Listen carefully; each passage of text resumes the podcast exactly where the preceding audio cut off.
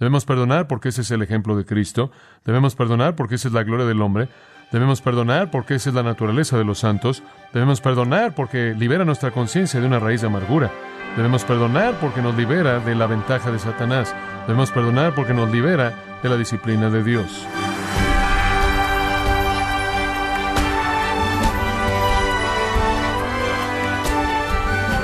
Queremos que sea usted bienvenido a esta edición de Gracia a vosotros con el pastor John MacArthur. Estimado oyente, si usted tiene hermanos o hermanas menores, sus padres probablemente lo han animado a cuidarlos y protegerlos cuando sea necesario. Bueno, pues de la misma manera, si usted es parte de una iglesia local, también tiene hermanos y hermanas espirituales de los cuales Dios lo llama a amarles de la misma manera. Pero, ¿de qué manera puede cuidar y proteger a un miembro de la Iglesia cuando peca? El día de hoy, el pastor John MacArthur, en la voz del pastor Luis Contreras, nos va a contestar a esta pregunta en la serie titulada Soy guarda de mi hermano, aquí en gracia a vosotros.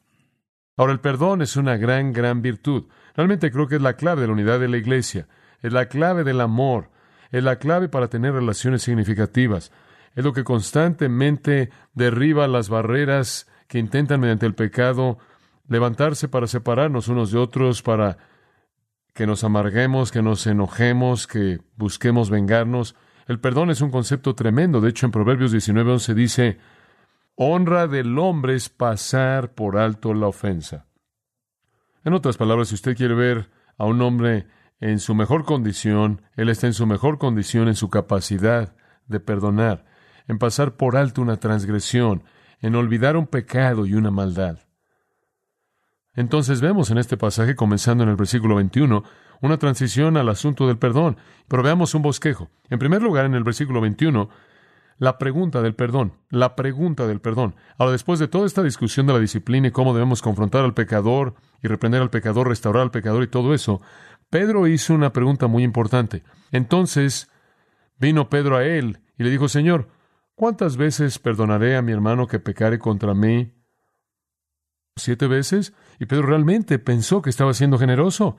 Ahora eso lleva de la pregunta del perdón a la extensión del perdón, versículo 21 de nuevo. Pero dice siete veces. Jesús le dijo, te digo, no siete veces, sino hasta qué? Setenta veces siete. Ahora, ¿qué es lo que Pedro tenía en mente cuando dijo siete veces? Él estaba pensando que él era tan generoso. ¿En qué estaba pensando? Permítame decirle algo. La tradición judía dice, perdonas a una persona tres veces. Ese es el límite. Usted puede decir por qué dijeron eso. Permítame llevarlo de regreso en su Biblia a Amós. Amós 1.3, así ha dicho Jehová, por tres transgresiones de Damasco y por cuatro no quitaré su castigo. Versículo 6, así ha dicho Jehová, por tres transgresiones de Gaza y por cuatro no quitaré su castigo. Versículo 9, así ha dicho Jehová, por tres transgresiones de Tiro y por cuatro no quitaré su castigo. Versículo 11, Así ha dicho Jehová, por tres transgresiones de Dom y por cuatro no quitaré su castigo. Versículo 13. Así ha dicho Jehová, por tres transgresiones de los hijos de Amón y por cuatro no quitaré su castigo. Ahora usted encuentra una afirmación parecida en Job 33, 29, y entonces los judíos concluyeron que las tres veces usted podía ser perdonado. Cuando usted lo hacía la cuarta vez, usted recibía el golpe del juicio divino de Dios. Entonces dijeron que esto, y claro, ellos malinterpretaron el pasaje, que esto justificaba el límite de tres veces para el perdón. Ellos dijeron esto, si tres veces llena la medida del perdón de Dios, los hombres no pueden ir más allá de Dios. Entonces después de tres veces se acabó. Entonces, sin duda alguna, cuando Pedro dijo que él pensó siete veces, él realmente estaba yendo más allá de su propia tradición. Y él estaba siendo generoso. Él probablemente pensó que él sería felicitado y sin duda alguna tenía algún tipo de sonrisa en su rostro pensando en cuán generoso le había sido y podría añadir que a favor de él sus tres años con Jesús habían tenido algo de impacto en él. Él sin duda alguna había aprendido del espíritu misericordioso, generoso, de gracia, amable, perdonador de Jesús, y esa es la razón por la que él sabía que Jesús iría mucho más allá de por lo menos dos veces y una vez más la tradición de su propio pueblo. Entonces él vio que Jesús ciertamente amaba y perdonaba de una manera que iba más allá de límite estrecho del judaísmo. Él en ese sentido había avanzado más allá de los hombres de su propia nación. El Señor estaba a punto de guiarlo aún más allá de eso para que él entendiera de manera plena lo que es la gracia. Y esa es la razón por la que el Señor dice en el versículo 22, 70 veces 7. Ahora eso lo habría dejado sin aliento. Digo, literalmente habría dejado sin palabras al hombre porque estaba mucho más allá de la proporción con la magnanimidad que él había diseñado en su propia mente. Cuando él dijo siete, el número era tan grande que usted simplemente perdería la cuenta. Digo, usted realmente no cuenta 490 veces. Es cuestionable si eso llegaría a pasar. Ahora, realmente no hay nada obligatorio. Usted no mantiene un libro, un registro y dice, muy bien, esa es la 491. Usted sabe. Se acabó. Jesús simplemente toma un número de Pedro y lo multiplica por 10 y por 7 otra vez. Él simplemente juega con el número que Pedro sugirió y él realmente está diciendo no hay límite. Ahora el pensamiento aquí es este. La extensión del perdón es interminable, ilimitada. Entonces, la pregunta acerca del perdón lleva a la afirmación de Jesús acerca de la extensión del perdón. Ahora quiero hablarle por unos momentos del efecto del perdón el efecto. Y para hacer eso quiero llevarlo a Mateo capítulo 6. Ahora, somos llamados a perdonar y le voy a dar varias razones por qué. En primer lugar, somos llamados a perdonar debido al ejemplo de Jesucristo. Efesios 4:32, porque hemos sido perdonados por Dios por causa de Cristo, así también debemos perdonarnos unos a otros. Entonces somos llamados a perdonar debido a que Cristo nos dio ese ejemplo. En segundo lugar, somos llamados a perdonar porque es lo mejor del hombre, como dije Proverbios 19:11. En tercer lugar, somos llamados a perdonar porque es la naturaleza de los santos el hacer eso. Eso es parte de la virtud cristiana. En cuarto lugar, somos llamados a perdonar para liberar nuestra conciencia de la raíz de amargura de la que Hebreos habla. En quinto lugar, debemos perdonar para liberarnos de Satanás. 2 Corintios 2 dice que Él va a aprovecharse de nosotros si no hacemos eso. Y en sexto lugar, debemos perdonar para liberarnos de la disciplina divina. ¿Y escucho eso? Esas son cosas muy importantes. Debemos perdonar porque ese es el ejemplo de Cristo.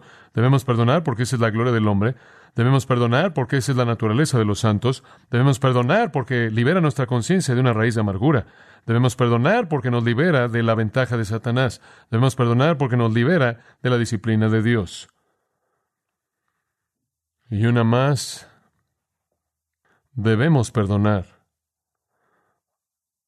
O de otra manera, no seremos perdonados. ¿Escuchó eso? Debemos perdonar o de otra manera, no seremos perdonados. Santiago 2.13, se lo acabo de leer. El que no muestra misericordia no recibirá misericordia. Observe el 6.12 de Mateo. Y perdónanos nuestras deudas, como también nosotros perdonamos a nuestros deudores. Y después el comentario de eso está en el versículo 14. Porque si perdonáis a los hombres sus ofensas. Vuestro Padre Celestial también os perdonará. Pero si no perdonáis a los hombres sus ofensas, tampoco vuestro Padre perdonará vuestras ofensas.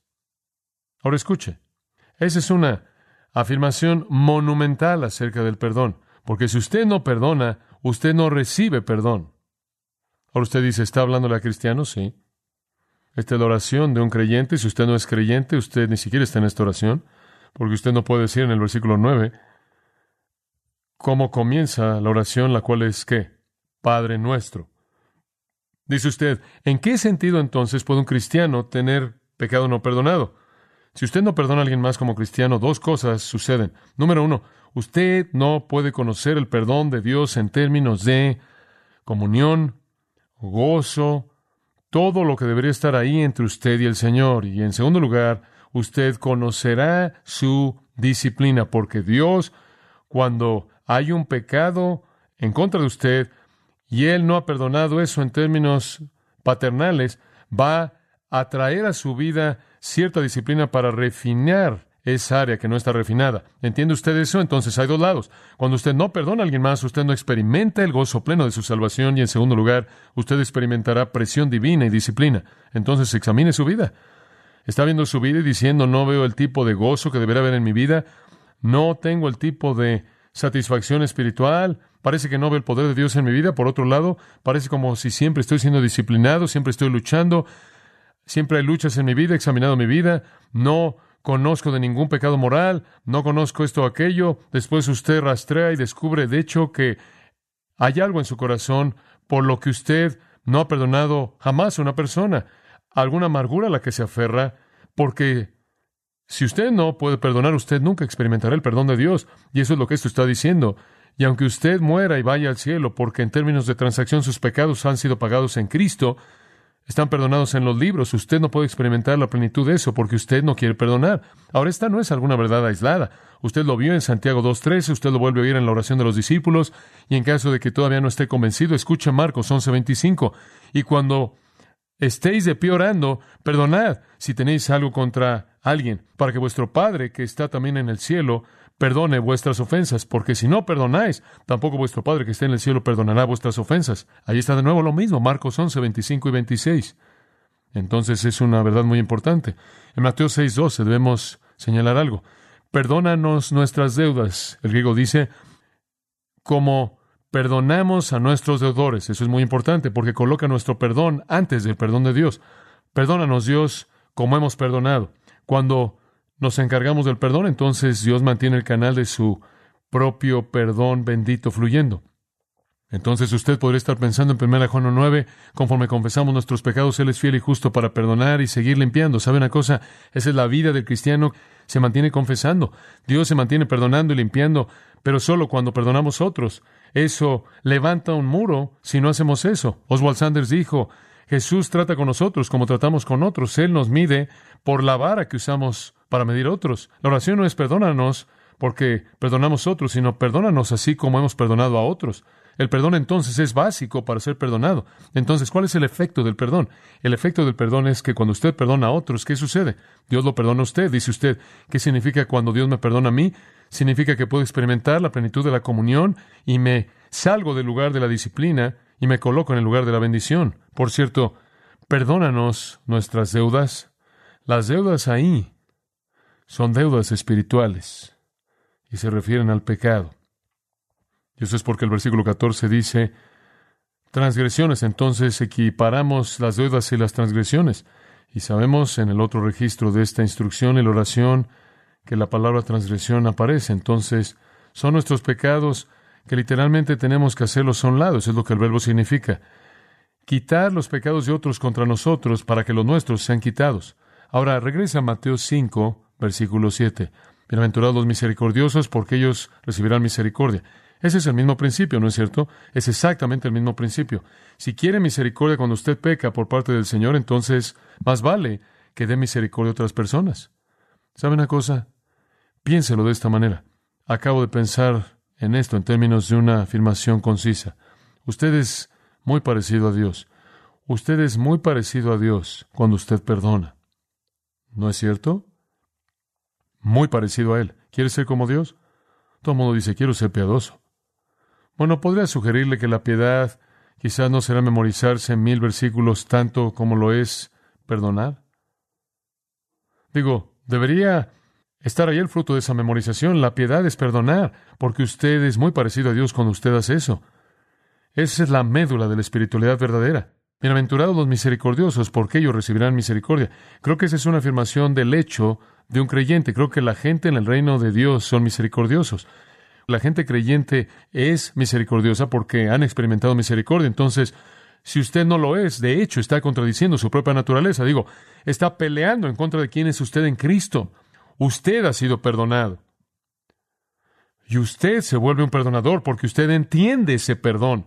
Pero es muy posible, como cristiano, que usted puede entrar en un tiempo de desobediencia en su vida en donde usted no perdona a otros y usted realmente está violando la prueba misma de su salvación. Si usted quiere identificar a un cristiano, simplemente busque a alguien que sabe cómo perdonar porque él ha sido perdonado. El perdón verdadero del pecador por parte de Dios, creo yo, quebranta a la persona, le da un corazón de perdón hacia otros. Si usted realmente es un cristiano y realmente ha sido perdonado, entonces usted va a entender el perdón. Y si usted no entiende eso en absoluto, es cuestionable si usted realmente lo ha experimentado. Permítame llevarlo otro pasaje. Mismo capítulo, Mateo 5, versículo 21. Oísteis que fue dicho a los antiguos. En otras palabras, se le dice a los judíos, esta es su tradición. Esa pequeña afirmación, oísteis que fue dicho a los antiguos, la cual se repite en el capítulo, es una identificación de su tradición judía. Su tradición dice, no matarás, y todo el que matare será culpable de juicio. En otras palabras, su tradición decía, no mates a alguien porque podrías terminar en la cárcel. Digo, básicamente eso era todo, muy superficial. No mates a alguien porque si lo matas podrías estar en peligro de ser encarcelado. No hay asunto moral aquí, simplemente asegúrate de que no termines en la cárcel. Entonces esa es la razón por la que no matas. Pero yo os digo que todo aquel que se enoja contra su hermano, sin causa, sin que sea una causa santa, estará en peligro de juicio, y el que le diga a su hermano raca, esto es, por cierto, una palabra que no se puede traducir de una palabra mala. Tú, lo que sea, torpe, no piensas, ese tipo de situación, más que tan solo decirlo de broma, es decirlo con veneno, cuando usted dice, estás en peligro ante el concilio, y todo aquel que diga necio, moros, es una manera de burla abusiva, de menosprecio hacia un individuo, estarás en peligro del fuego del infierno. Por tanto, si traes tu ofrenda al altar, vienes a adorar a Dios y te acuerdas de que tu hermano tiene algo contra ti, deja tu ofrenda antes del altar, y ve y reconcílate con tu hermano y después ven y ofrece tu ofrenda. ¿Por qué? Porque no vas a saber lo que es la adoración, no puedes tener comunión con Dios, no puedes tener comunión con Dios hasta que hayas resuelto esa actitud de perdón. Es lo mismo, de nuevo. Primero reconciliación, después perdón. Primero perdonamos, después somos perdonados. Y entonces necesitamos ser llamados a examinar nuestras propias vidas. ¿Es usted como Dios? ¿Su corazón está dispuesto a perdonar? A todos se nos hacen cosas malas de manera directa e indirecta. ¿Está libre su corazón para perdonar sin importar con qué profundidad ha penetrado en usted? Para mí, simplemente como testimonio personal, para mí los dolores más profundos vienen cuando la gente habla mal en contra de mí, quieren destruir mi reputación, oigo de cosas que simplemente son increíbles, que supuestamente son verdad de mí, simplemente increíbles. Y esas son las cosas que me duelen en mayor profundidad. Críticas falsas y acusaciones y para mí esas se vuelven la prueba de un corazón perdonador. Y le he pedido a Dios que me dé la gracia para perdonar. No quiero amargarme ni por cinco segundos. Y entonces, rápidamente, cuando oigo eso, estoy ansioso por ofrecer una oración. Oh Dios, coloca en mí el corazón de perdón, para que pueda tener comunión contigo en la plenitud de la comunión y gozo no experimente la disciplina que viene cuando tú no me perdonas. Y que me acuerde de que por toda persona que pega contra mí, he pecado múltiples veces contra ti, tú siempre has perdonado. Y en ningún punto en el tiempo, ninguno de mis pecados me ha causado el perder mi vida eterna. Y tampoco el pecado de alguien más debe hacerlos perder mi amor y mi misericordia hacia ellos. Y habiendo hecho eso, entonces usted busca la restauración al nivel de la comunión para que usted pueda tener gozo. Y habiendo hecho eso, usted demuestra el corazón verdadero del perdón al devolverle a esa persona algo de gran valor y podrá ser usted encomendándose a su cuidado. Bueno, oremos.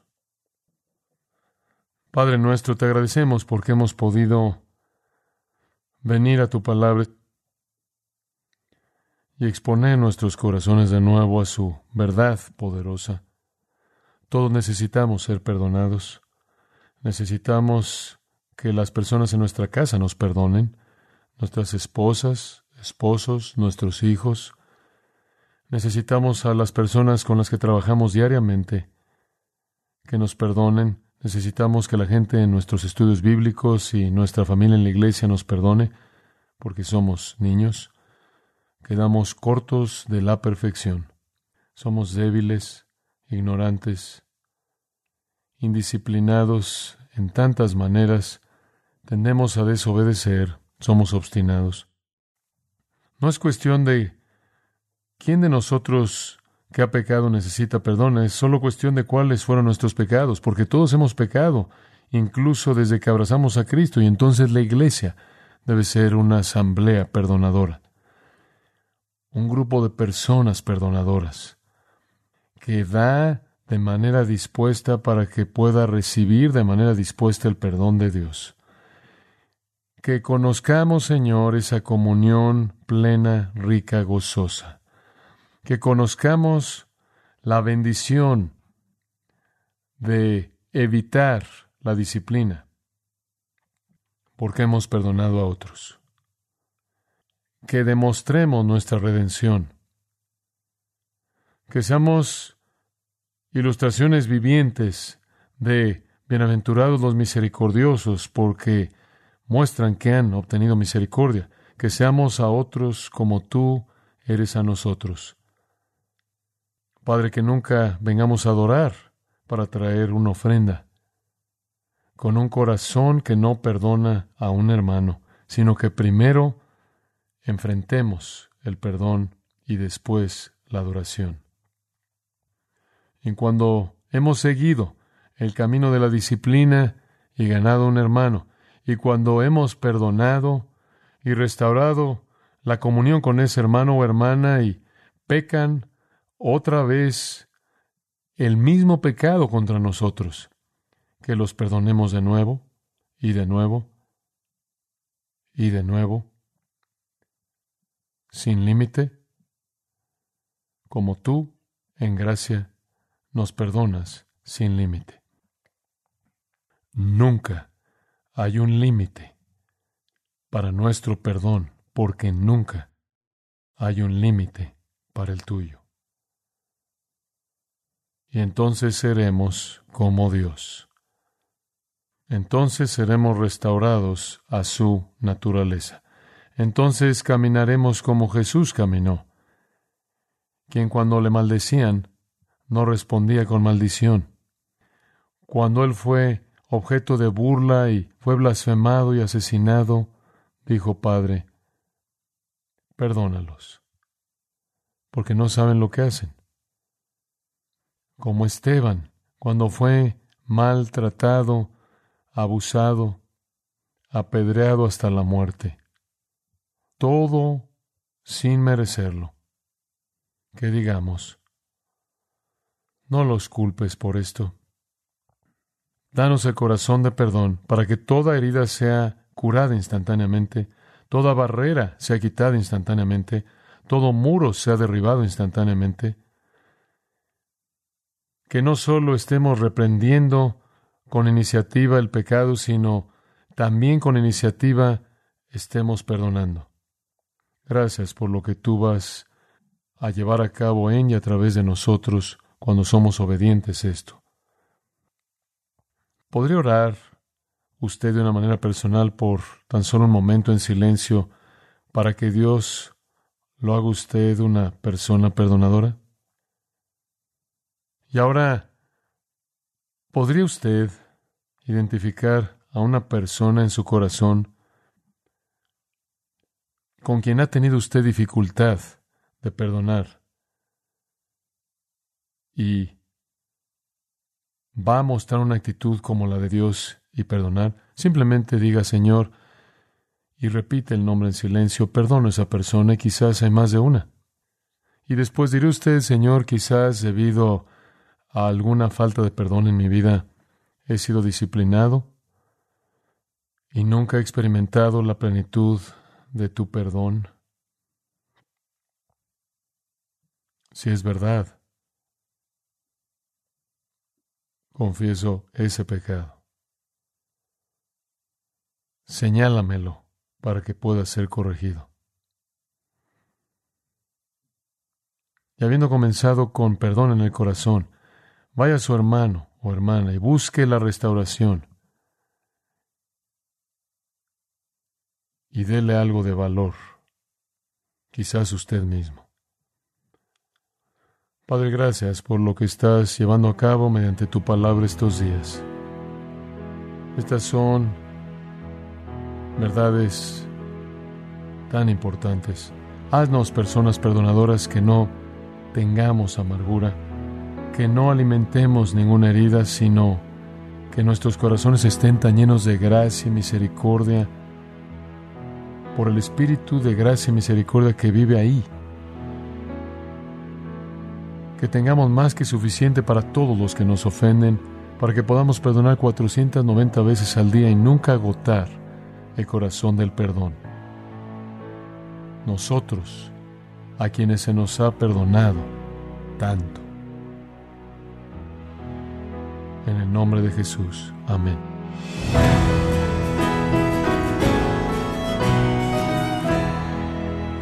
Ha sido el pastor John MacArthur quien nos ayudó a entender cómo debemos perdonar a quienes han mostrado frutos de arrepentimiento y entonces han sido restaurados nuevamente a la comunión de la Iglesia en la serie Soy guarda de mi hermano, en gracia a vosotros. Estimado oyente, quiero recomendarle un libro. Se titula El diseño de Dios para la familia. En este libro, el pastor John MacArthur examina lo que las escrituras enseñan con respecto al rol bíblico de los padres y de los hijos. Puede adquirirlo en la página gracia.org o en su librería cristiana más cercana. Recordándole que puede descargar todos los sermones de esta serie Soy guarda de mi hermano, así como todos aquellos que he escuchado en días, semanas o meses anteriores, animándole a leer artículos relevantes en nuestra sección de blogs, ambos en gracia.org. Si tiene alguna pregunta o desea conocer más de nuestro ministerio, como son todos los libros del pastor John MacArthur en español, o los sermones en CD que también usted puede adquirir, escríbanos y por favor mencione la estación de radio por medio de la cual usted nos escucha en gracia a vosotros. Es importante conocer no solo el país y ciudad de donde usted nos escucha, sino también la radio. Para quienes contactan nuestro ministerio por primera vez, pueden solicitar una copia del mensaje de promoción sin costo alguno, un mensaje por oyente únicamente. Si usted vive en los Estados Unidos o Puerto Rico, escríbanos a Gracia Vosotros, P.O. Box 4000 Panorama City, California 91412. O puede escribirnos a través del siguiente correo electrónico radio arroba gracia Esto ha sido todo por hoy y queremos agradecerle su sintonía de lunes a viernes en nombre de John MacArthur y del personal de este organismo invitándole para que nos acompañe en la próxima edición y así juntos continuar desatando la verdad de Dios un versículo a la vez en gracia a vosotros.